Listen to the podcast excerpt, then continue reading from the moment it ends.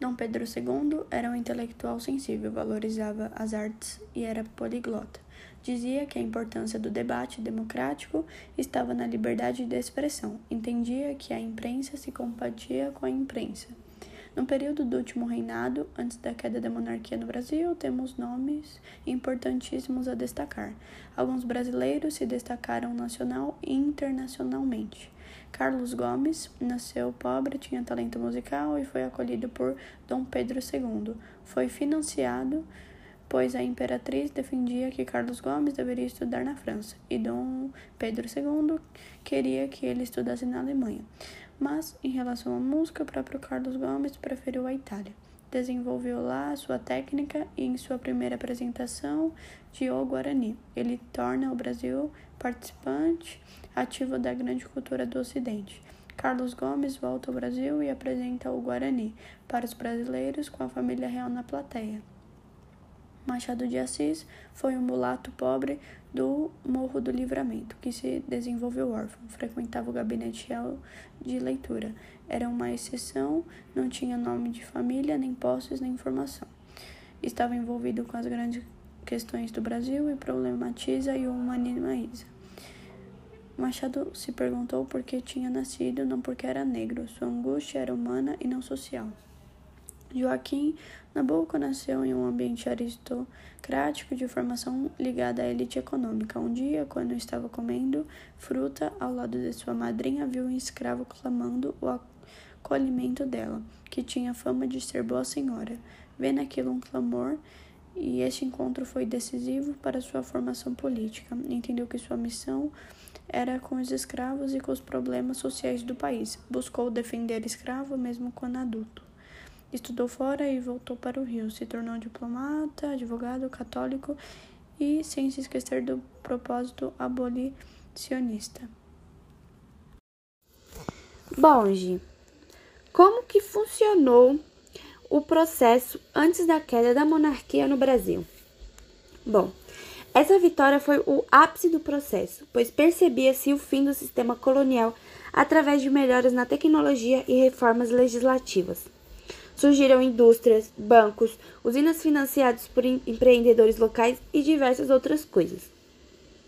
Já havia brasileiros mais ricos que a própria família imperial nesse período do segundo reinado.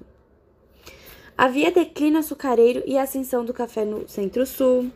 E uma figura que foi a personificação do processo foi o Barão de Mauá. Tá, mas o que é o Barão de Mauá? O maior empresário que o Brasil já conheceu. Ele pregava o regime assalariado e gerava negócios. Neste período, último reinado, temos as estradas de ferro, iluminação a gás, encanamento de esgoto e indústria naval. Houve também as renovações urbanas, como, por exemplo, ruas largas, hospitais, prisões, pontes, elevadores e túnel. A cidade cresceu e evoluiu. A mão de obra escrava ia se mudando em assalariada. Havia estabilidade política e no final do século XIX, antes da queda da monarquia no Brasil, a economia estava pujante. Havia linhas telegráficas articulando as principais capitais. E Gi, como que funcionou a questão religiosa no segundo reinado?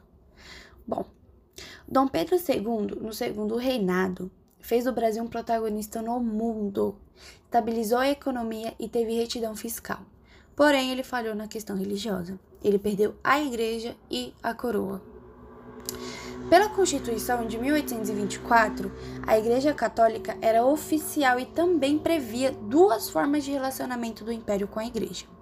Temos o primeiro, que é o Beneplácito. Tá, mas o que, que é isso? É o imperador que aceitava ou não o conteúdo das bulas papais. E temos também o padroado. O que é isso, G? São as estados que gera a igreja. O imperador ele sancionava ou não as bulas papais. Em um desses documentos havia proibição do casamento de católicos com maçons.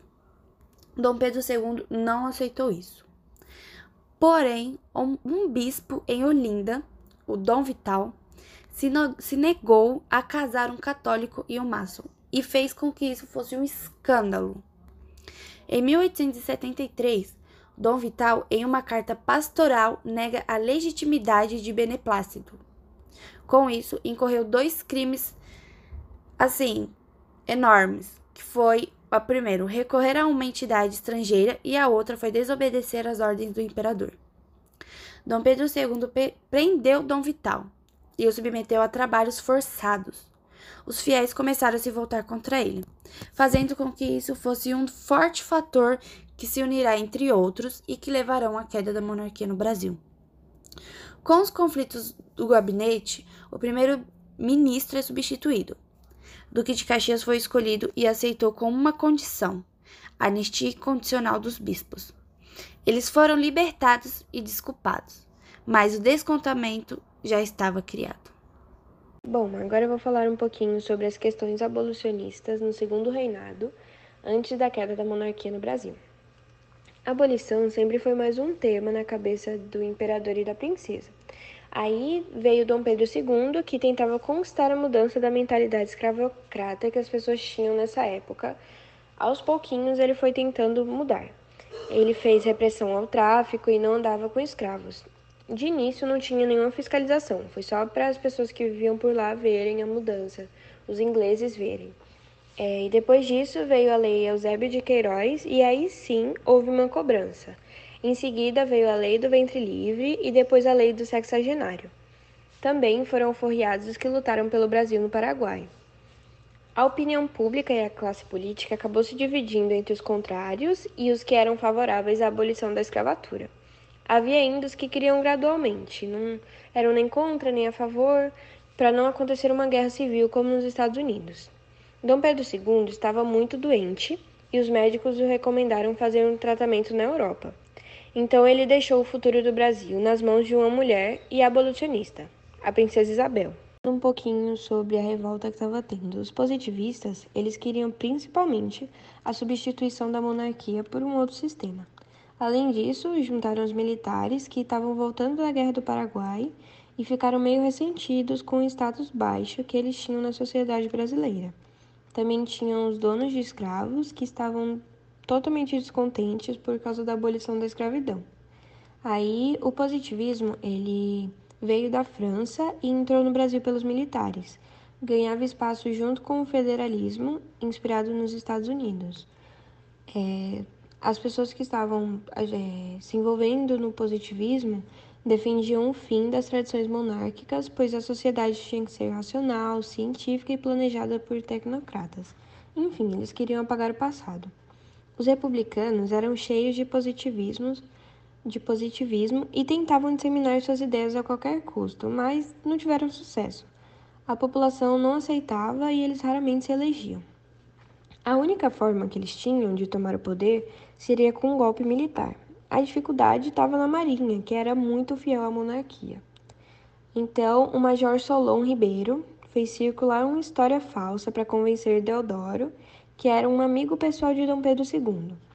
Ele disse para Dom Pedro II que o governo havia mandado prender ambos, no caso ele e Benjamin Constante. Os boatos deram certo e as tropas acabaram se rebelando.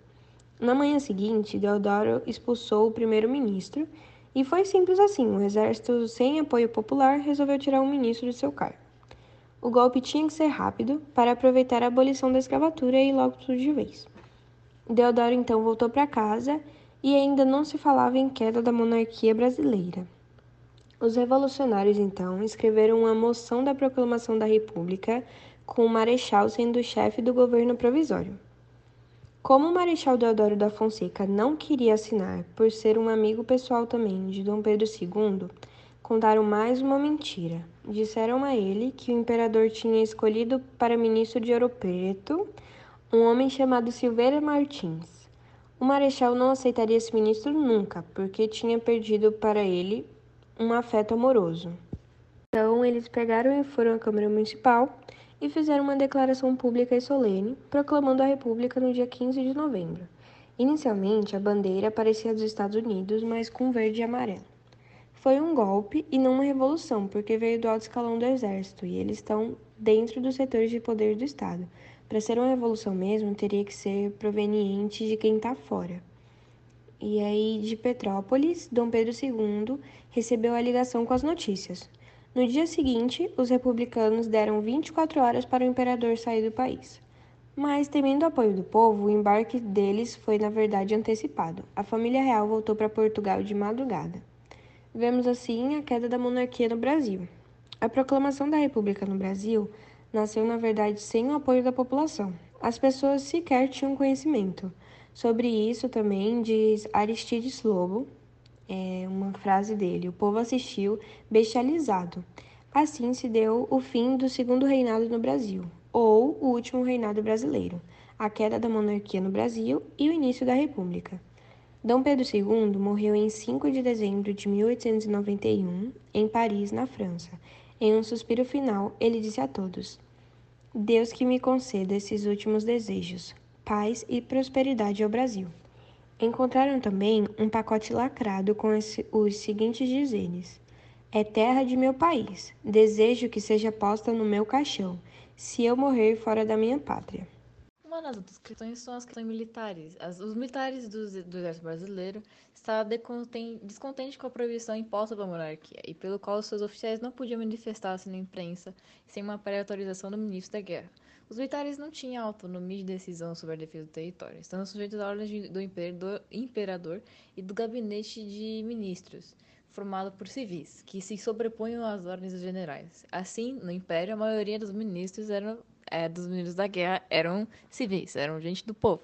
Além disso, frequentemente os militares do exército brasileiro sentiam-se desprestigiados e desrespeitados por um lado, os dirigentes do Império eram civis, cuja seleção era extremamente elitista e cuja formação era bacharelesca, mas que resultava em postos altamente remunerados e valorizados. Por outro lado, os militares tinham uma seleção mais democrática e uma formação mais técnica, mas que não resultavam nem em valorização profissional e nem em reconhecimento público, social ou econômico.